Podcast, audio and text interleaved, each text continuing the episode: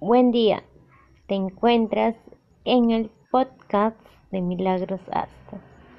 El día de hoy vamos a tratar sobre la contaminación ambiental, sus factores y lo, lo que podemos realizar para que la contaminación disminuya. Como sabemos o nos informamos a través de las noticias, sabemos que el mundo se ha dado un gran descanso gracias a la pandemia, ya que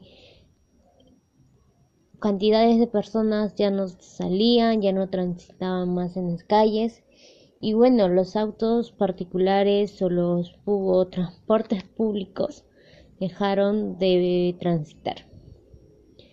Gracias a todo esto viene que la contaminación ambiental ha bajado un poco y no solo la contaminación ambiental, sino la contaminación del aire, la contaminación del suelo.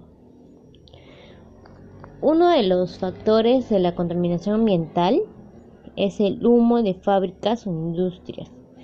Esto se viene a cabo ya que hay muchas fábricas o industrias que botan el humo o botan sus contaminantes a los mares. Esto claramente que contamina el ambiente, ya que no les importa, las fábricas no tienen conciencia y todos los contaminantes van al mar, al aire y nosotros respiramos ese aire. Nosotros respiramos el aire contaminado de las fábricas que botan sus contaminantes. Por decir, estamos respirando aire contaminado y esto nos va a afectar. El aire contaminado nos afecta, pues obvio que sí, ya que podemos contraer muchas enfermedades como cáncer al pulmón, podemos tener náuseas, dolor de cabeza, dolor de barriga, mareos y todo esto porque respiramos un aire contaminado. Muy aparte, otro factor es la ausencia de rellenos sanitarios.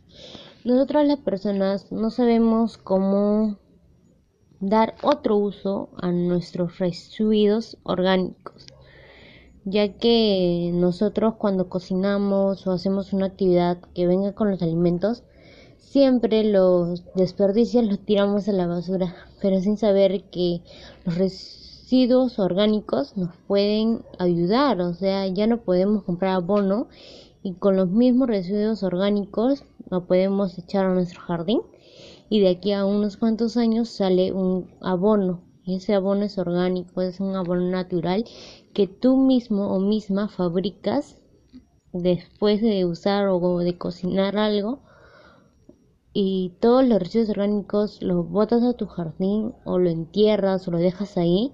Obviamente que eso favorece mucho más al planeta ya que no vas a encontrar o cuando vayas de paseo, cuando vayas a un lugar no vas a encontrar mm, montes de basura, todo contaminado, sino que vas a encontrar un poco limpio. Si todos, si todos y todas pondríamos en práctica este beneficio, tendríamos un mundo no tan contaminado. La contaminación de mares. Esto viene a que la basura, por ejemplo, nosotros pensamos que toda la basura que botamos, o tal vez nos ponemos a pensar toda la basura que botamos al camión de basura a los tachos de basura de nuestra comunidad, no pensamos a dónde van, dónde queda la basura. En sí todo esto tiene que ir a rellenos sanitarios, pero lo malo es que no muchos países tienen rellenos sanitarios o ya no dan una calidad a sus rellenos sanitarios. Por decir, todo esto viene a que no les importa y por decir, los mares son nuestros rellenos sanitarios y ahí botamos toda nuestra basura, pero en sí estamos contaminando el ambiente. Tenemos que pensar y reflexionar que no podemos reciclar, podemos dar otros usos y no botar toda la basura. Otro viene, otro factor de la contaminación ambiental viene a ser la quema de basura. Esto viene a que en zonas alejadas, por ejemplo, en Perú o en Lima, ah, mayormente en los cerros o en las partes altas de, Lima o de, o de un distrito, los camiones de basura no pasan y esas personas solo tienen la medida o la práctica de quemar la basura porque no ellos tampoco no pueden vivir en sus casas con montes de basura acumulados y lo único que les queda es quemar la basura. Y claramente que esto contamina nuestro aire, el aire que nosotros respiramos y se va a nuestros pulmones.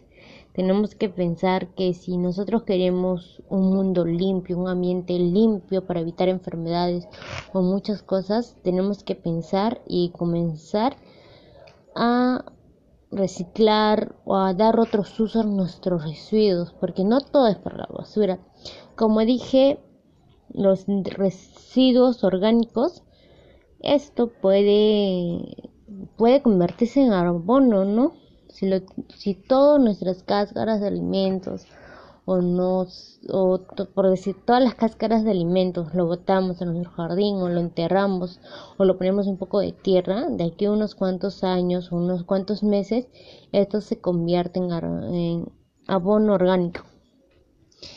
En caso del plástico tenemos que pensar y podemos usar botellas retornables o botellas de vidrio ya que en una botella de plástico con un solo uso ya esa botella no sirve y a la basura. No, es así.